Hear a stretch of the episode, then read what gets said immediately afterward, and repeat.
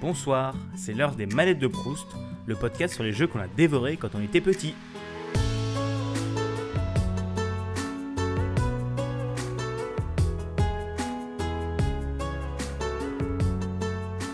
Bonjour à tous et bienvenue pour ce 19e épisode des manettes de Proust. Je suis désolé, il est très en retard par rapport à la date prévue, donc c'est normalement un toutes les deux semaines, là ça fait un mois, plus d'un mois qu'il est sorti le dernier épisode. Mais j'ai beaucoup de choses à faire en ce moment et euh, mon manque de motivation aussi pour le montage y est pour quelque chose puisque c'est euh, plus forcément le type de podcast que j'aime faire actuellement. Ça a bien changé par rapport à l'enregistrement de cet épisode qui date d'il y a à peu près 10 mois, je pense. Donc voilà, aujourd'hui, euh, je vais vous parler avec mon invité de Guild Wars, qui est un jeu développé par ArenaNet et qui est édité par NCSoft. Il est sorti le 28 avril 2005, le premier jeu, donc c'est Guild Wars Prophecies.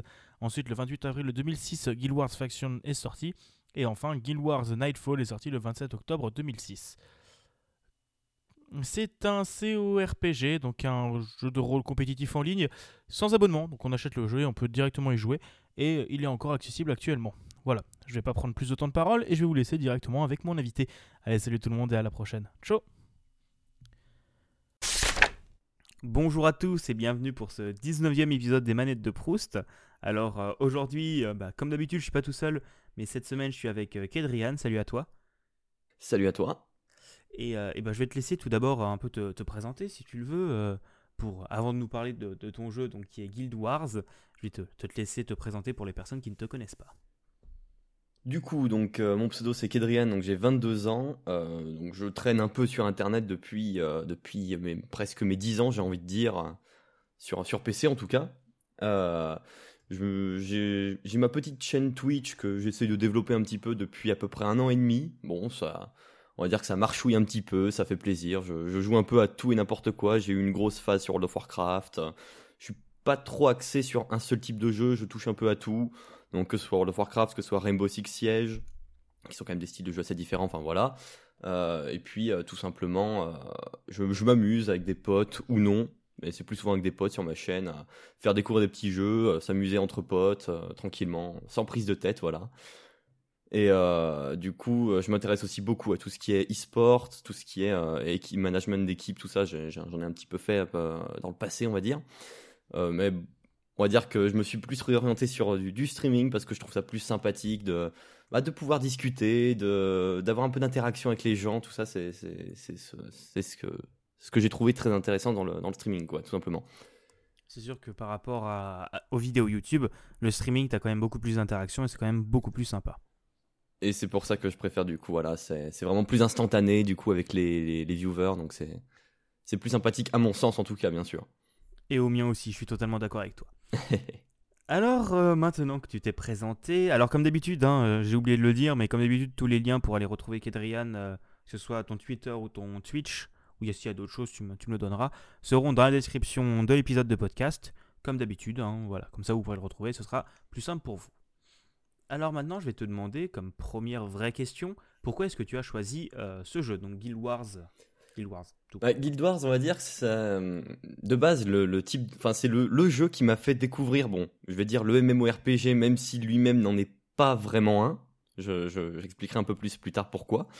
Euh, c'est, on va dire, le type de jeu qui m'a fait découvrir, donc déjà le, bah, le RPG, le jeu sur PC, et euh, tout simplement, bah, euh, jouer avec des gens qu'on connaît pas. C'est, c'est mon premier jeu multijoueur, donc sur Internet. Au départ, bon, c'était mes frères qui jouaient beaucoup et mes, deux grands frères.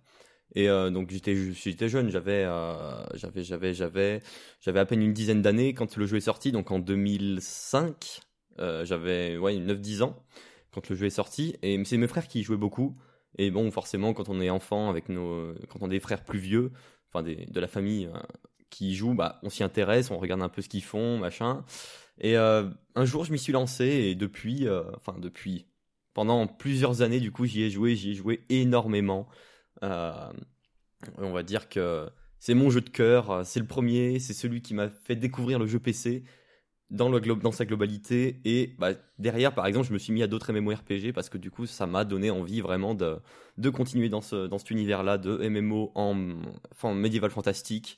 Donc euh, voilà un peu le pourquoi du comment au final. Et tu l'as connu du coup avant World of Warcraft, c'est ça? Exactement. Donc enfin j'avais entendu u vague, u vent un peu de World of Warcraft parce que mon cousin y jouait beaucoup. Euh, il y jouait beaucoup à cette époque-là parce qu'en plus voilà donc WoW est sorti en 2005 en plus en Europe donc c'est à peu près ça colle euh, même année. Donc euh, ça avait fait quand même beaucoup de bruit donc j'en avais entendu parler.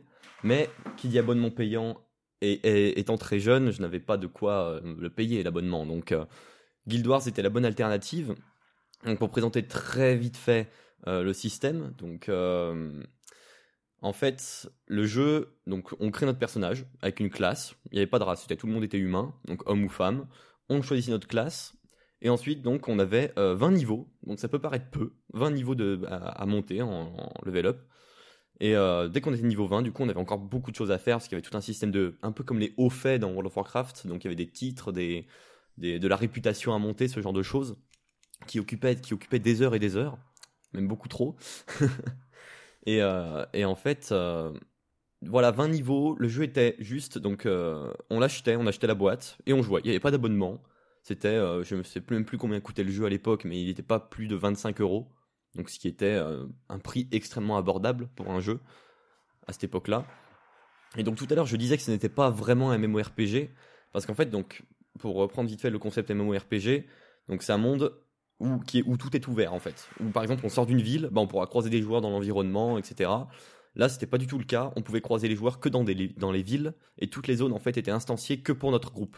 C'est un peu c'est la, grosse différence on va dire entre euh, Guild Wars et les MMORPG plus classiques comme WoW par exemple. Et du coup, on le qualifie de co-RPG en fait, jeu de rôle en ligne euh, coopératif, il me semble, si l'acronyme, si c'est bien l'acronyme.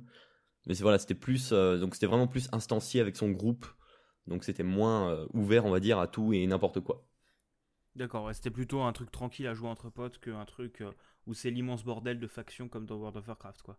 Oh, il y, a aussi des factions, on va dire, qu'ils ont introduit avec, bon, avec une des extensions, un des standalone, en fait, les. Bon, je vais refaire un petit historique très rapide parce que bon, on va, sinon on va partir dans tous les sens, mais je vais essayer de faire très vite. Parce que du coup, donc Guild Wars Prophecies, qui est le tout premier, est sorti en 2005. Euh, ensuite, on a eu droit en fait à deux euh, standalone, c'est-à-dire des jeux qui complètent le premier mais qui sont indépendants. Donc on pouvait acheter que ces deux-là, que un des deux autres sans avoir acheté le premier. C'est pas comme les extensions World of Warcraft où il faut les précédentes. Donc on a eu en 2000, 2006 euh, je crois ou 2007, on a eu Guild Wars Factions donc qui est le premier standalone et c'est là où ils ont introduit justement donc deux classes supplémentaires ainsi que des un système de factions tout simplement. Donc euh, tu avais deux factions, mais c'était, on va dire, moins marqué que sur World of Warcraft. Donc tu avais, du PVP dessus euh, entre les factions, mais c'était, ça représentait pas le contenu principal du jeu. Là où, euh, bah, tu vois, World of Warcraft, c'est vraiment le, le, but même de l'histoire, c'est l'alliance contre la Horde, c'est historique. Là où Guild Wars, bah, comme son titre l'indique, même j'ai envie de dire, c'est pas une bataille de, de factions, mais de guildes. Et ça se retrouve beaucoup en PVP où il y a des combats de guildes qui s'organisent, etc. Et du coup, donc le troisième euh, standalone, c'est Nightfall, Guild Wars Nightfall, donc c'est une troisième campagne au final, qui est sortie, il me semble, en 2006, fin 2006, début 2007, il me semble. J'ai pas les dates en tête, mais tout, tout s'est passé entre 2005 et 2007, grosso modo. D'accord. Et le jeu est encore actif actuellement? Oui, oui, oui, extrêmement, enfin extrêmement actif. Étonnamment, il est, il est très actif malgré que le 2 soit là depuis 2012. Euh, je pense, j'aurais jamais pensé qu'il y ait encore autant de monde sur le 1, mais en fait, c'est tous les joueurs qui, comme moi, sont extrêmement nostalgiques de ce jeu et euh, qui n'ont pas aimé euh, l'évolution en fait au niveau de Guild Wars 2, tout simplement. Ouais, d'accord. Ouais, parce que oui, c'est sûr, quand les jeux changent, c'est comme avec WoW où les gens veulent retrouver les anciens serveurs de WoW, quoi. C'est un peu l'idée, voilà. D'accord. Je t'avoue que je suis pas énorme adepte de MMO. Les seuls euh, auxquels je joue, c'est ceux Kama parce que j'aime beaucoup l'univers. Mhm. Mais, euh, mais j'ai pas tellement joué au MMO, donc euh, j'ai pas trop d'outils de comparaison. Je suis désolé. Aucun problème. Alors, bon, on va continuer. bon, tu as déjà répondu plus ou moins à cette question en nous disant que c'était tes frères qui t'en avaient parlé, mais je vais te redemander quand même, comment est-ce que tu as reçu ce jeu ou comment est-ce que tu en as entendu parler? Alors bah du coup, donc mes frères si, euh, ont commencé le jeu parce que eux-mêmes étaient adeptes. Ben, on était tous un peu dans la famille euh, adepte de jeux vidéo depuis euh, depuis très longtemps avec notamment la Mega Drive, donc ça remonte un petit peu. et donc du coup, avec mes frères qui ont eu leur premier PC, ils ont voulu jouer à, un jeu PC forcément. Et Guild Wars est tombé tout simplement parce que bah dans ma famille on est beau, extrêmement fan de tout ce qui est médiéval fantastique, Tolkien, ce genre de choses. Et on s'y est beaucoup retrouvé forcément dans Guild Wars, qui est un univers extrêmement euh, enfin, similaire, façon de parler, quand même. C'était pas de la même trempe euh, qu'un World of Warcraft avec les races et tout. Mais euh, on va dire que ça posait une bonne base qui, qui permettait, bah, comme, enfin, pour moi, le principe d'un jeu vidéo, c'est de s'évader. Et pour moi, justement, ça, ça, permettait vraiment de, bah, de s'écarter du monde réel, des cours, tout ça, qui, moi, je trouvais ça complètement chiant. Bref, passons. et en fait, ça permettait vraiment de, de, de s'échapper un petit peu, de, de rencontrer des gens. C'était le premier jeu où j'ai rencontré beaucoup de gens, mais ça, on y reviendra euh, visiblement euh, sur d'autres questions au niveau des anecdotes. Euh, et non, c'est vraiment comme ça que mes frères s'y sont mis. Et derrière, forcément, ça, a un peu effet boule de neige avec moi, où bah, j'ai accroché directement le jeu aussi. Donc, je m'y suis mis quelques années plus tard quand j'ai pu avoir mon premier PC. Et tout est parti de là, quoi. D'accord, c'est vraiment une histoire de famille, quoi. Voilà. D'accord, d'accord. Alors euh, maintenant, je vais te demander. Euh, bon, plus ça avance, et je me dis que c'est une des choses à, améliorer que je ferai pour la saison 2, parce que cette question est mal foutue. Je vais te demander quand même, qu'est-ce que tu penses de, ce jeu, tout simplement? Euh, Moi, personnellement, je l'adore, ce qui est normal en soi, sinon je l'aurais pas choisi. Après, il y a toujours euh, des petits défauts par-ci par-là. Ça, ça sera, enfin, ça a toujours été présent, on va dire à l'époque. Euh, des petits défauts que ce soit au niveau des déconnexions, au niveau des stabilités des serveurs, tout ça. C'était pas, on va dire, au top à chaque fois. Mais ils ont réussi quand même à contenter un maximum de joueurs euh, à, l'époque.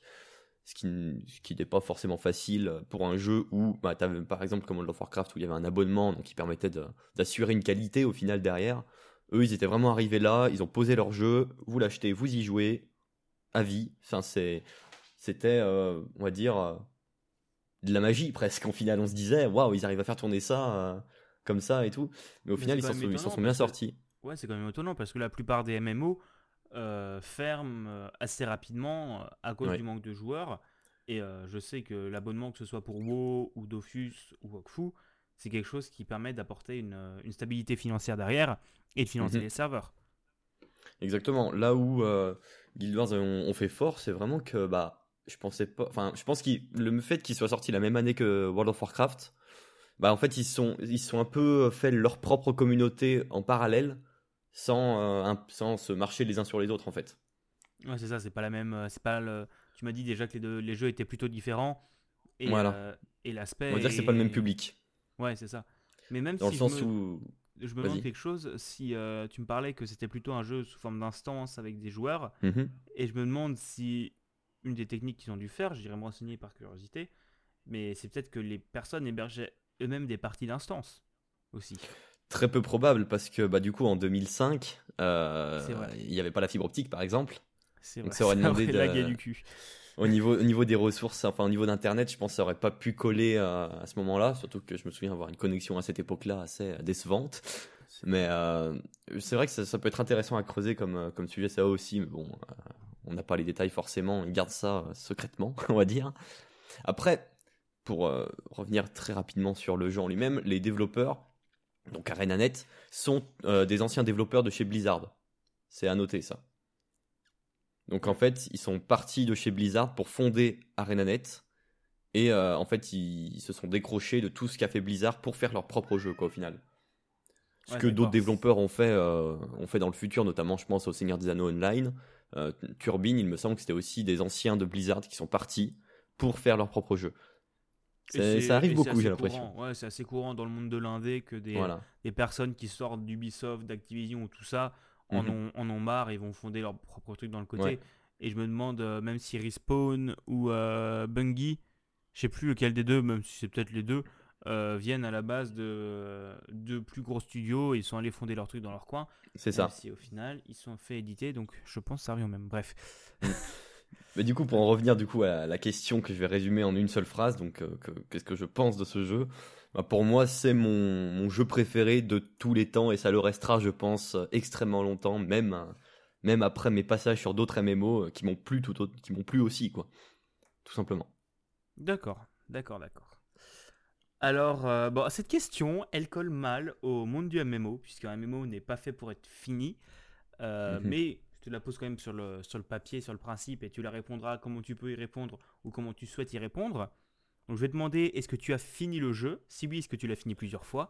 Et est-ce que ton ressenti sur le jeu a changé au fur et à mesure des parties? Alors, c'est assez spécifique pour Guild Wars parce que c'est, c'est comme c'est pas spécifiquement, enfin c'est pas vraiment un MMO, on peut le finir en fait, techniquement. Parce qu'en fait, il y a donc les, les quatre campagnes en tout. Donc la première campagne, Guild Wars Prophecies 2005, euh, 2006, donc euh, Guild Wars Factions deuxième campagne, donc deuxième campagne indépendante de la première, et troisième campagne, donc Guild Wars Nightfall, sortie fin 2006 début 2007. Euh, pareil, troisième campagne indépendante, donc on peut, les finir. Bon après, on voit que les trois sont reliés entre elles quand on a fait les trois forcément.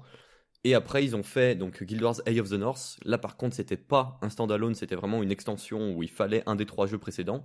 Et donc là pareil, il y avait une campagne aussi. On va dire que c'était le, prologue à Guild Wars 2 qui sont sortis en 2009 ou 10, je, je sais plus exactement, mais euh, c'est dans ces eaux-là. Et euh, donc en fait techniquement on peut finir le jeu euh, donc en finissant chacune des campagnes, mais c'est sûr que derrière il y a une il y a une, euh, une, quantité de choses à faire encore si on veut avoir des titres. Euh, on, par exemple, il y a des titres qu'on obtient que en ayant plein d'autres titres maxés, enfin au maximum, pour farmer des armures, du stuff, enfin du stuff façon de parler parce que c'était un peu, on va dire un peu simple comme comme système, mais c'était pour le skin du stuff surtout en fait, le, farm, euh, pour farmer des consommables, pour farmer des matériaux. Enfin, il y avait après une chose, enfin d'innombrables choses à réaliser. Mais oui, dans tous les cas, les campagnes, je les ai finies plusieurs fois avec plusieurs personnages. Et euh, c'est toujours un bonheur de, de j'ai envie de dire redécouvrir l'histoire, même si je la connais par cœur à force. Mais euh, on va dire que la, trame principale, en fait, ce qui est, ce que j'ai trouvé excellent dans ce qu'ils ont fait, c'est que l'axe principal des deux premières extensions, donc t'amène à un boss final, enfin des deux premiers standalone, t'amène vers un boss final, les deux. Et en fait, ces deux boss finaux, tu te rends compte dans l'histoire de la troisième, euh, du troisième standalone, que en fait, ils étaient contrôlés par euh, une entité supérieure et que du coup euh, tout ce qui a été fait dans les deux autres standalone ça a été réalisé par cette entité supérieure au final enfin ils ont réussi à tout entremêler et c'est un bonheur de, de, de, se rendre compte de tout ça à la fin quoi ouais c'est sûr que c'est le genre de jeu où plus tu te concentres sur le lore plus tu découvres des choses quoi c'est ça et du coup bah au, même au fil des, bah, des personnages qui ont fini ces, ces, ces chapitres là bah, à chaque fois, je, je m'émerveillais toujours devant des choses que j'avais vues des dizaines de fois, quoi. Ça, ça n'a jamais changé à ce niveau-là. D'accord, d'accord. Ouais, donc au final, bah, c'est un mémo, donc tu recommences des persos et tout ça, même s'il y a une, trame principale et une histoire qui peut être assez présente par rapport euh, à d'autres jeux où honnêtement on s'en fout un petit peu de l'histoire et on skip les dialogues parce que les PNJ ont des dialogues, bref. euh, mais tu as toujours eu autant de plaisir à, à y jouer. Quoi. Ouais, toujours. Surtout qu'on n'a pas eu, on n'a pas cette impression de trop traîner au niveau des, du PEX, enfin de la phase de, de, level up. Parce qu'il y a que 20 niveaux au final. C'est pas énorme. Et après ces 20 niveaux, t'as tout le jeu qui s'ouvre à toi, quoi. Voilà, et dans tous les cas, les 20 niveaux, c'est une anecdote. C'est limite en un claquement de doigts, j'ai envie de dire, ça se fait. Et derrière, bah, il y a des, des, il y a les quoi, par classe, sachant qu'il y a en tout une 10-12 classes. Il doit y avoir euh, 300, 400, 500 compétences par classe, sachant qu'on pouvait être en double classe, c'est-à-dire avoir une classe principale et une classe secondaire. Du coup, il y avait des possibilités euh, immenses à ce niveau-là. Et à préciser aussi dans le système de jeu très rapidement, c'est que du coup les compétences on peut aller les capturer sur des sur des mines, sur des boss dans des zones. On peut capturer les compétences, sachant que dans notre barre de sort on pouvait mettre que 8 compétences maximum. Du coup, on devait nous-mêmes euh, choisir, c'est ce qu'on appelait un build en fait, un template quoi, et en fait, on devait nous-mêmes décider de, bah, des sorts qu'on mettait. Donc, du coup, il fallait choisir les bons sorts pour faire des bonnes combinaisons entre, entre les sorts. On n'avait que 8 slots pour euh, quasiment 800, euh, 900 sorts qu'on avait disponibles, quoi. Donc, c'est, c'est ça que j'ai trouvé aussi euh, extrêmement, extrêmement kiffant au final, quoi. Ouais, donc tu dépends plein de trucs. Tu, pardon, tu récupères plein de trucs, mais après, tu as de la stratégie derrière à récupérer et à optimiser tes, tes sorts, quoi. Exactement.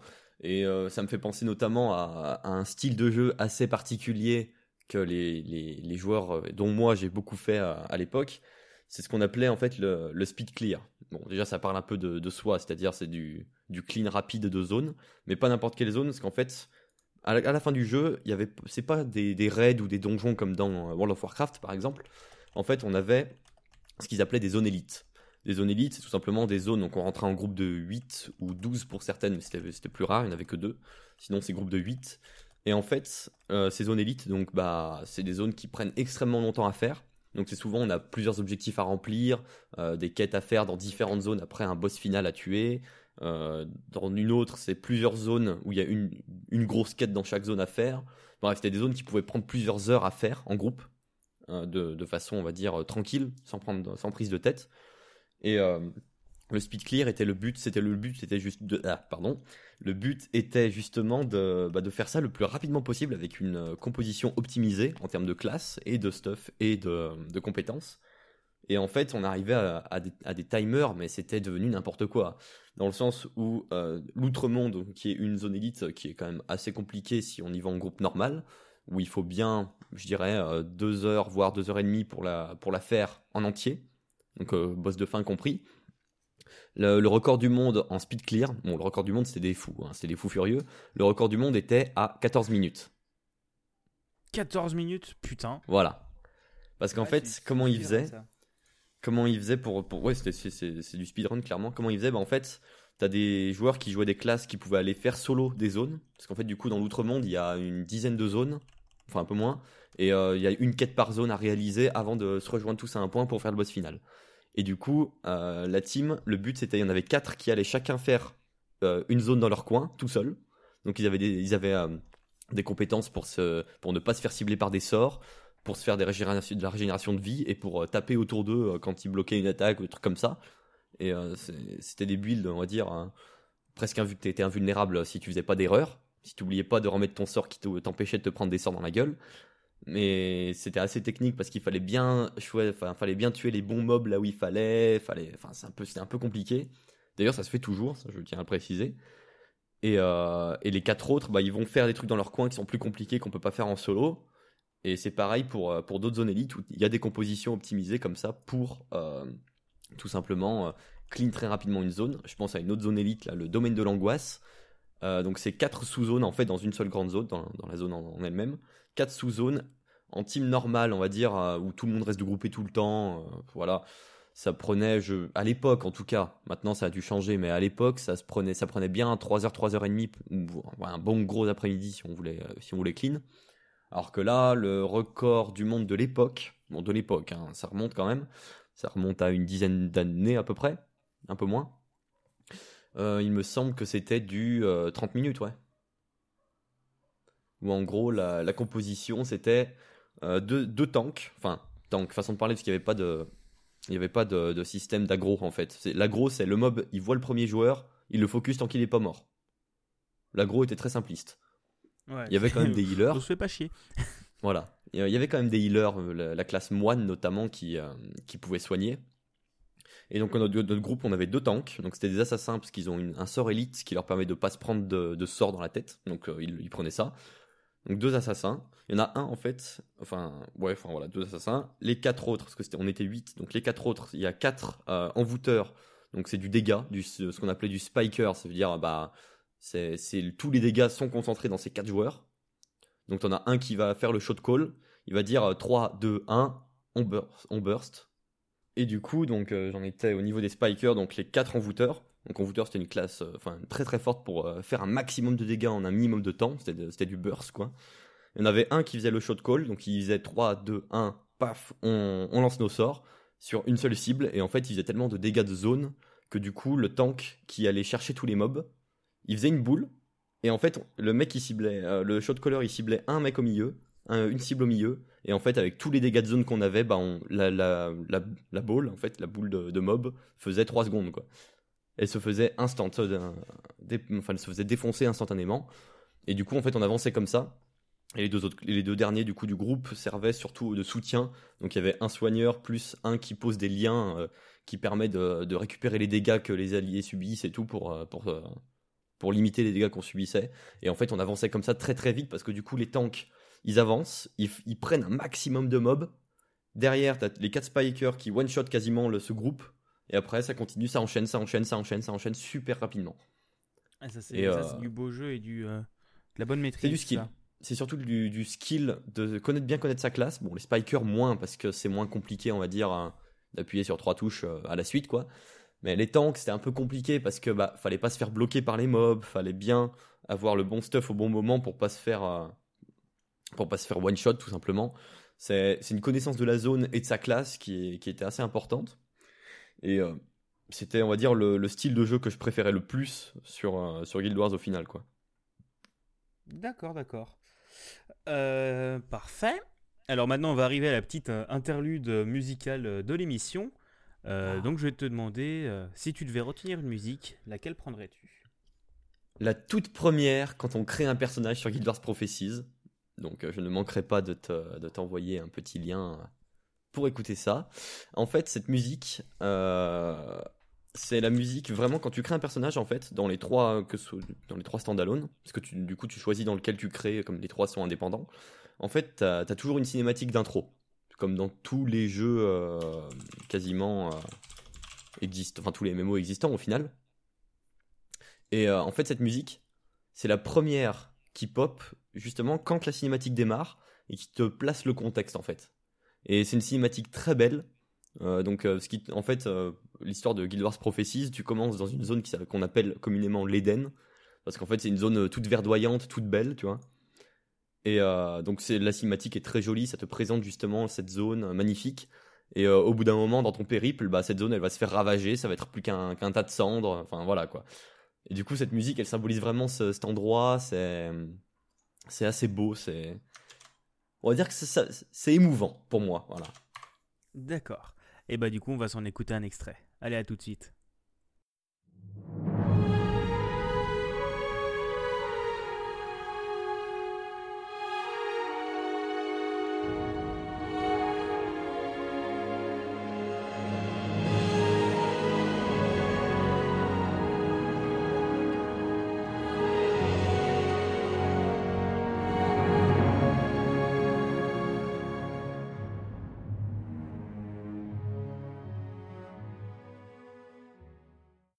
Voilà, j'espère que cette petite pause musicale euh, vous aura plu.